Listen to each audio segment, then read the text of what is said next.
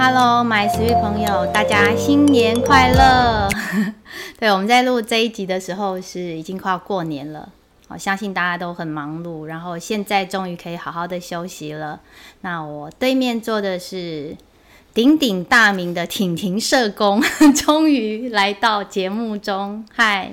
婷婷社工好，嗨，Hello，慧萱，嗨，这是我们社工界的阿信，没错，所以等一下我要用阿信来称呼你，好，没问题，叫我阿信就好。好 是，其实一直想要请你来节目当中，就是跟婷婷还有妈妈好一起路过婷婷的问题，最后有提到，呃，他们到了阿信社工哈，在基隆。不是政府的组织，嗯、是基督教的组织。对，它是一个民间的社服单位。嗯哼哼。后来在那边得到了很大的帮助。嗯嗯嗯。是。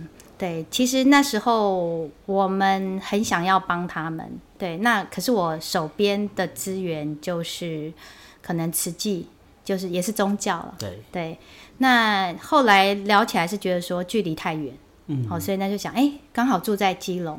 那就近就找到阿信社工来帮忙，太凑巧了，真的，而且他们去玩的很开心哦。嗯，对呀、啊，嗯哼，所以参加了我们很多的活动，嗯、是是，所以就想说也请阿信来聊聊。后来听说妹妹也一起去，对，就是两姐妹都有来，两、嗯、姐妹一起来。嗯、那爸爸是爸爸妈妈送他们去，还是他们自己过去？好，其实不太一定，就是。嗯我们在里面，我们的活动其实蛮强调要让孩子自己独立的，嗯、所以其实蛮多活动，呃，爸爸妈妈都不能参加，嗯、所以孩子有时候听说都会是自己搭公车过来，或是妈妈载载完之后，嗯，直到回去才会是再再回到家里面。嗯哼，很不错的理念呢、嗯。对、啊，对我之所以会这样问，是真的每次来的时候就是都是妈妈，好，那上一次甚至是全家人一起。再婷婷过来，对，就是这是一个关系很紧密的家庭。嗯，那我们节目的听众都是很关心孩子的。是，那或许他们听到社工这个名词的时候，会觉得跟他们有一点遥远。嗯，哦，好像他们的孩子对，对，在他们的关心之下，其实好像不会有很大的问题。嗯，对。可是从婷婷身上，我们就发现说，有时候你觉得很懂事，哦。的孩子，他其实也可能会临时出一些状况。对对，那那时候其实是会有一些孤立无援的。嗯，确实。嗯，所以幸好我我手上有这一张王牌。原来我是王牌。对对对，太好了。是阿信来跟我们说一下，一般的这些父母或是老师，好，当我们碰到孩子可能出了一些状况的时候。那我们如何去就近去取得这些资源？嗯嗯嗯，好啊。嗯、呃，我觉得我可以先从我们是谁开始。是对。那我们的母会其实是社团法人台北市基督教教会联合会。嗯哼。那名字很长，但其实它的意思就是说呢，二十几年前有一群教会的团体。嗯然后他们一起集资，成立了一个以专业专业助人为前提的一个社服的组织。然后，所以因为是教会一起集资的，所以叫教会联合会。嗯那所以虽然它的背景是基督教背景为前提，但其实我们不会是以宗教为前提下去做辅导，嗯而是是以社工，社工就是社会工作，我们是一个助人的角色去做。后续的工作这样子，嗯嗯、那所以在这二十三年里面，其实我们就有在台北、新北跟基隆去提供服务。嗯，那我所在的地方是基隆的其中一个单，其中一个办公室。嗯，所以它叫基隆物。是，所以基隆物其实在做的事情就是，我们会在街头上面去青少年会聚集的地方，嗯、然后去跟他们一起认识。然后让他们知道说，哎、欸，好像听起来好像从来没有听过社工，或是听到社工好像就代表要出事情了。嗯，但其实没有。我们平常在玩的篮球场、撞球馆，嗯，或是街边的便利商店，都有可能会遇到他们。是，而他们的出现其实就是让我知道说，如果今天出了一些意外，会有社工可以陪你一起想办法。这是我们在。呃五年前想要做的事情，就是让大家知道，嗯、呃，让基隆的青少年知道说，如果今天出了问题，会有社工来陪你一起想办法。嗯嗯、所以扣回原本刚刚慧轩跟我提到的，嗯、呃。我我会觉得说，听起来社工好像真的，如果我们一般过得好好的，我们生活好像不太会听过哦。我身边会有社工这件事情，嗯、好像出代志啊才要找，没错，这种感觉。但其实啊，社工其实都在我们生活的周遭，到处都有。嗯，比如说举例，呃，医院也会有社工，是。医院会有一个社工室，然后他们会去看看说，医院里面的病人会不会有需要。家里或是其他的帮助这样子，嗯、那政府里面也会有社工，学校里面也会有社工，嗯、然后像我们，我们就是民间的机构，嗯、那民间机构就会有很多的不同的案子，然后去跟政府或是跟民间合作。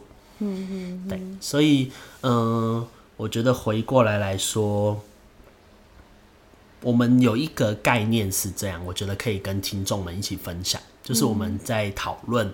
怎么样的人会需要用到社工的服务的时候，嗯，我们有一个想法，一个理念是这样子，就是我们想要服务的青少年是，嗯、有一个理念叫做“人都在风险之中”，嗯，就是在青少年的这个阶段，嗯，其实不管是哪一种类型的孩子，比如说在危机边缘的孩子。或是是一般的孩子，嗯，其实他在生活中都有任何一点点的可能性，嗯，会让他遭遇到风险之中。比如说，我今天其实是一个乖乖的孩子，我很喜欢念书，但可能某一次考试很失、很很低潮，因为分分数很低，可能就会让自己的身心会会很受伤。那这个东西算不算风险？我觉得它算风险的一个其中一环。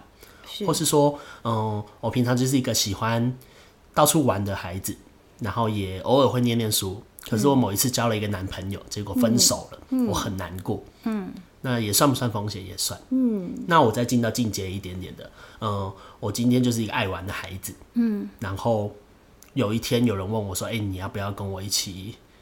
去认识一些大哥，嗯、这算不算风险？也都算，是只是在不同层级上会有不同的风险。所以其实对于社工来说，就是看他那时候希望能够做到的哪一个层次，嗯、我们能够去在里面去提供一些服务，来去减少这样的危害。嗯嗯，我我很喜欢你的角度哎，对，因为在我们学校，我们通常就是会把社工连接到高风险。确实，对，或者是高关怀，嗯，对，这这种家庭的孩子，其实也是因为我们学校服务大多数的孩子，对，所以当资源有限的时候，我们首要的任务就觉得，哎，好像是这些孩子比较需要，专注在最有需要的孩子。对，可是身为一个导师，你就知道，有时候其实我们越注意的人，他可能因为我们随时都在关照他，所以他不会有事，反而是中间那些没有被注意的孩子。他出事的时候可能就严重了。嗯，确实。对，真的就像刚刚你提到这个状况，嗯、我们扣回那个婷婷那个事件，是对婷婷，她平常就是哎、欸，也是一个备受宠爱的孩子。可是因此，她对自己就有很高的要求。嗯。那她有很高的要求达不到的时候，其实她是有很大的焦虑的。对。然后当她被霸凌那个时候，刚好妈妈有提到说她。因为前一阵子身体不舒服，生了一场大病，甚至可能危及生命。然后婷婷是后来知道，所以当她自己碰到问题的时候，没有办法跟爸妈求援的原因是，他觉得爸妈问题也很大。哦，是，所以他就感觉身上的担子更重，然后那个压力就更大。所以那时候我们推断可能是因为这样，所以他可能才发病。对，所以。我觉得由这个角度去看，爸爸妈妈们还有老师们，好，其实如果我们可以联合身边的这些资源，好，其实对孩子就可以有更好的照顾，对，跟关心，对，所以我觉得这个角度真的很棒。而且我觉得刚刚在讲的时候，我就有一个那个意象，我们那个年代啊，小时候如果在外面游荡的少年看到大人。就会 抓，因为那个少年队是会去登记名字的。嗯，没错，没错。对，可是现在呢？哎、欸，他们在街头上看到这些会关心他们的，你们是想要跟他们建立一个信任的关系的，对，就是你们可以信任我。嗯，对。哎、欸，我印象当中这是你第一个工作吗？对，我从大学毕业之后就是一直都在。晨风这个单位工作，嗯嗯，对对，我们要把这个响当当的名号说出来。晨风少年，晨风少年，没错。对，你刚刚在提那个风险的时候，我就想到这个词。哎、你们有有一个很酷的名字。嗯，对，我记得像犯罪的那些少年，会给他们名字叫飞行少年。对，没错。对，然后你们的晨风少年是有什么样的特别的理念或者是想法吗？好，嗯，就是。它的概念其实跟这个飞行也也是很类似的概念。嗯、所谓的乘风，其实是希望我们能够成为那一个带着他们在他们的生活中乘风破浪的那一股风。哇，对啊，嗯、所以嗯，我觉得那个意象更像是我们可以成为那个看顾、照顾他们的人。嗯、所以其实我们的意象也蛮多元的，因为可能。各中心会有不同的意向，但我觉得可能可以分享几个有点类似的概念，也给你们、给听众们可以听听看。比如说，嗯，在基隆物，我们的 logo 是一个灯塔，因为我们希望说，呃，基隆靠海，然后都有灯塔，也许我们可以成为那一个。照亮他们人生路途的那股光，是哎，一种守望者的概念。是是是，嗯，对，是成为孩子生命中的那道光。嗯，对，我们是这样自诩的，嗯，真的很很感动。你好像第一个工作其实是不是在基隆，就是第一个地点。嗯，没错，是在南港。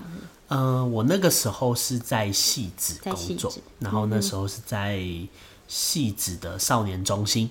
嗯，然后我那时候做的工作业务是去板桥区做毒品的个案。哦，对，然后对，所以还好像感觉跟现在是不一样，照顾的是不一样的孩子。嗯，所以其实风险跟层级都不同。比如说，我如果顺着我的工作的脉络来说，嗯，毒品就会是在我们社工里面的个案层级是三级的危机个案，嗯，也就代表他已经有在司法处遇的那个过程。所谓的司法处遇，就是他已经有犯罪了，然后需要去法院接受法院的一些。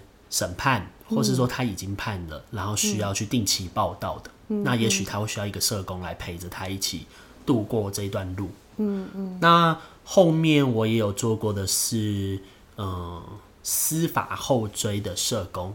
那司法后追就更是最后最后的那一步了，嗯、也就代表的是，如果这个孩子他已经经历了很多很多的事情，嗯，那最后法院也把他判到感化教育。也就代表他需要去少年之家这种地方去待，直到他十八岁之后出来。嗯、但出来之后，往往他也就意味着成年了，十八岁了。嗯、但就会变成一个缺口，因为出来就没有人会管你了。是你可能也没有家庭的支持。嗯、那所以政府在这个部分就设定了一个社工要去陪着他，然后追踪他这样子，所以叫后追。嗯、然后我也有做过。呃，这个东西就跟基隆物的概念很像，叫做外展的社工。嗯、那外展这个词其实蛮少会被提到，那它算是一种工作的手法。嗯、那简单来说，其实就是像我刚刚说的，我们会到青少年会去的场域。所谓的外展，就是它的英文叫 outreach，就是我们会主动出击前往他们会去的地方，因为我们希望我们自己不是只是守着办公室，然后等待他们主动来求助。也许我们可以直接去接触他们，然后去看他们的需求到底是什么。嗯，就是不要等你们出事了来找我们，而是我们也许可以自己先去这样子。刚刚讲到一毕业就碰到这种感觉蛮大咖了，就在社会上打滚蛮久的孩子。嗯、对，对，没错。对，那那时候你去看这些孩子的心情，你还记得吗？哦，我觉得如果提到一开始，嗯，我觉得那个感觉是紧张的，嗯，但我我觉得那个感觉就是每一个新来的社工，或者是新来的老师，其实都会感觉到的，是，就是嗯，好像他们年纪也跟我们有点接近，嗯，尤其如果今天带的是高中的，嗯嗯，回过来我们的，我们如果今天做的是二十岁的孩子，十八岁的孩子，嗯，但我们也才二十四、二十五左右，嗯嗯，你就会想，嗯，我说的话他们真的会听吗？嗯，或是他们就是已经都在他们的。危险的生活之中了，是我要告诉他说这个是危险的，他们真的会管我吗？嗯，嗯，所以其实回顾那个心情，其实是很忐忑的，嗯，甚至你会想，嗯，我今天真的做得到吗？嗯，对，会。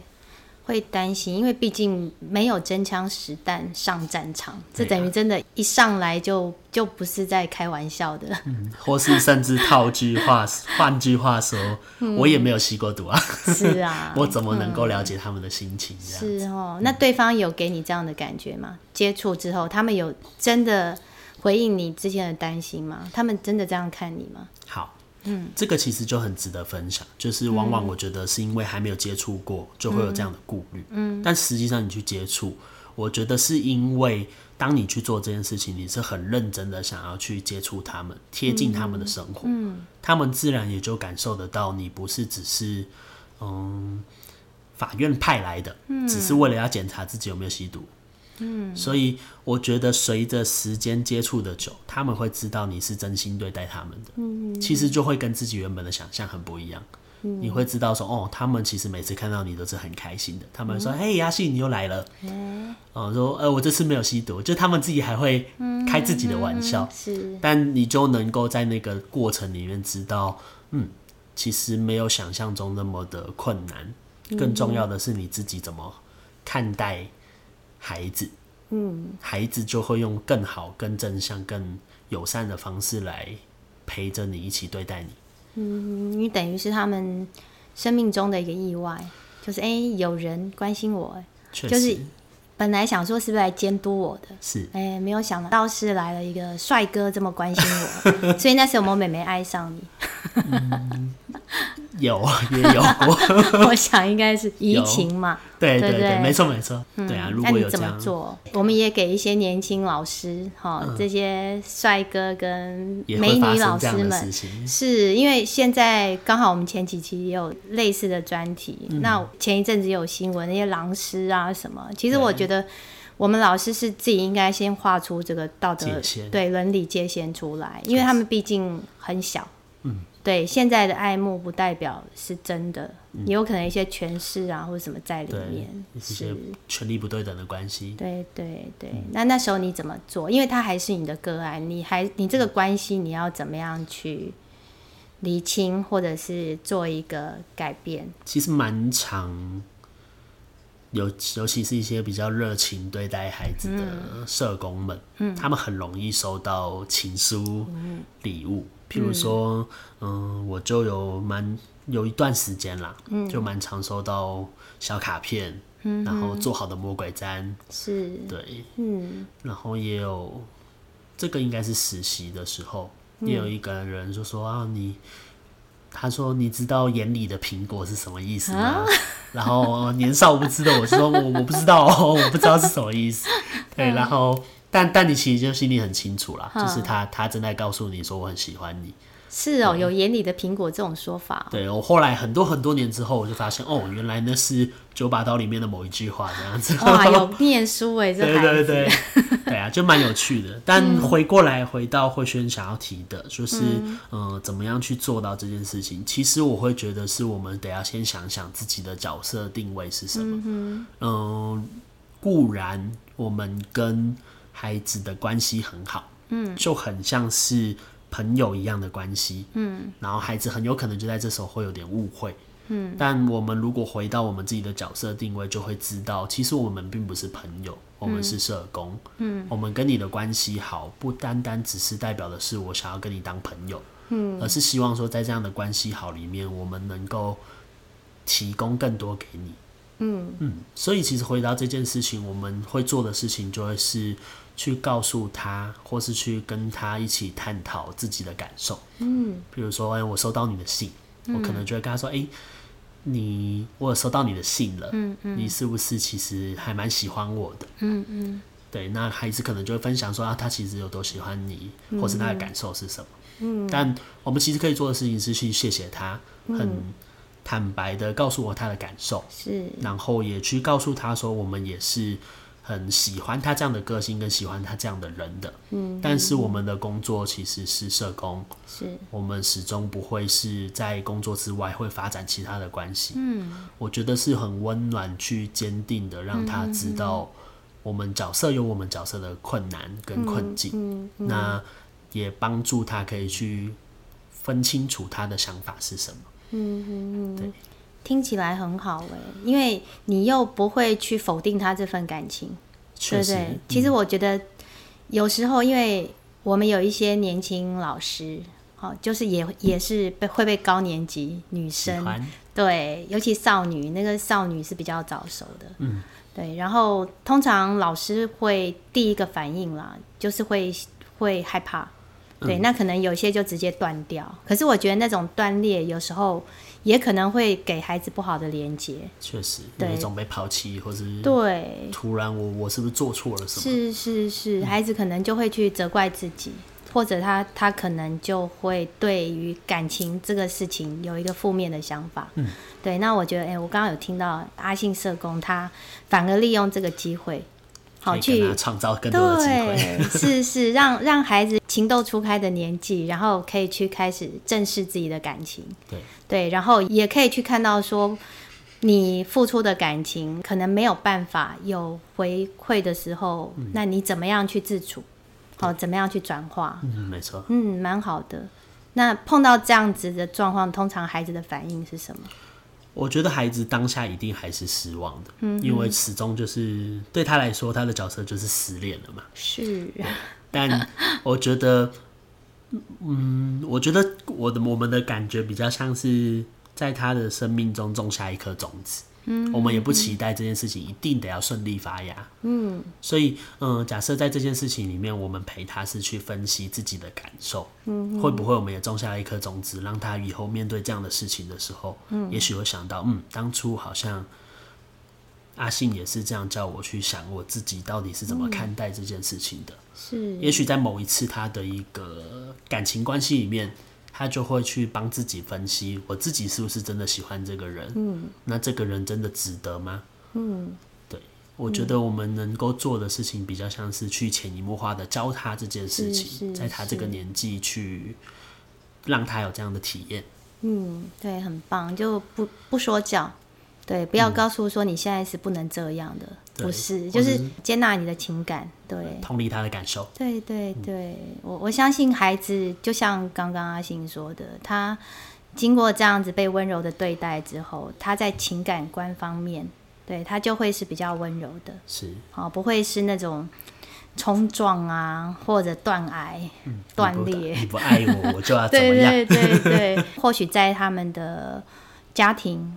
好，或者我们刚刚提过，老师可能面对一个班级，或许这些孩子，他们很多事情都不是师长可以知道的。那有社工这样一个角色，对，可以陪他们创造一些很棒的经验。对，对，这个也是一个很好的学习。是，刚好我们知道说，最近的孩子其实他们包括性行为，嗯，我听说好像降低到甚至国小五五六年级性早熟。对，国中生哇，很多都有这样子的问题，然后学校也是剉咧等。嗯、对，那我觉得刚刚阿信的一种角度，其实是很棒的角度，提供给各位大人们，怎么去看这件事？对，不用把这个东西视作洪水猛兽。是对，因为我们小时候，我们那一代，你们应该还好啊。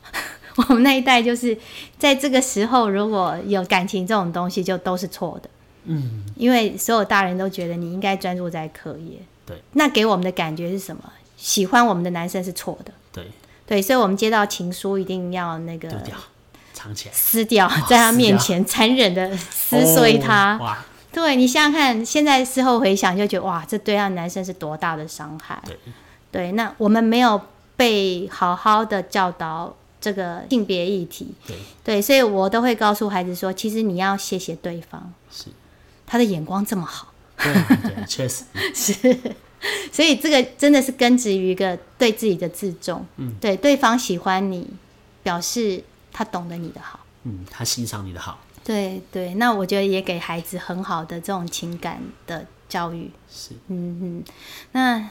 真的很棒哎！讲到突然讲到这个地方，让我们时间差不多，嗯，所以我觉得可以再录一集，可以啊。对，因为我们还没有真正的去深入到说我们在基隆屋这类的社服团体，好、嗯，一般老师跟家长们可以得到什么样的帮助？嗯，好，我们就下一集再来谈，没问题。好，那我们先让大家休息喽。好，好，拜拜。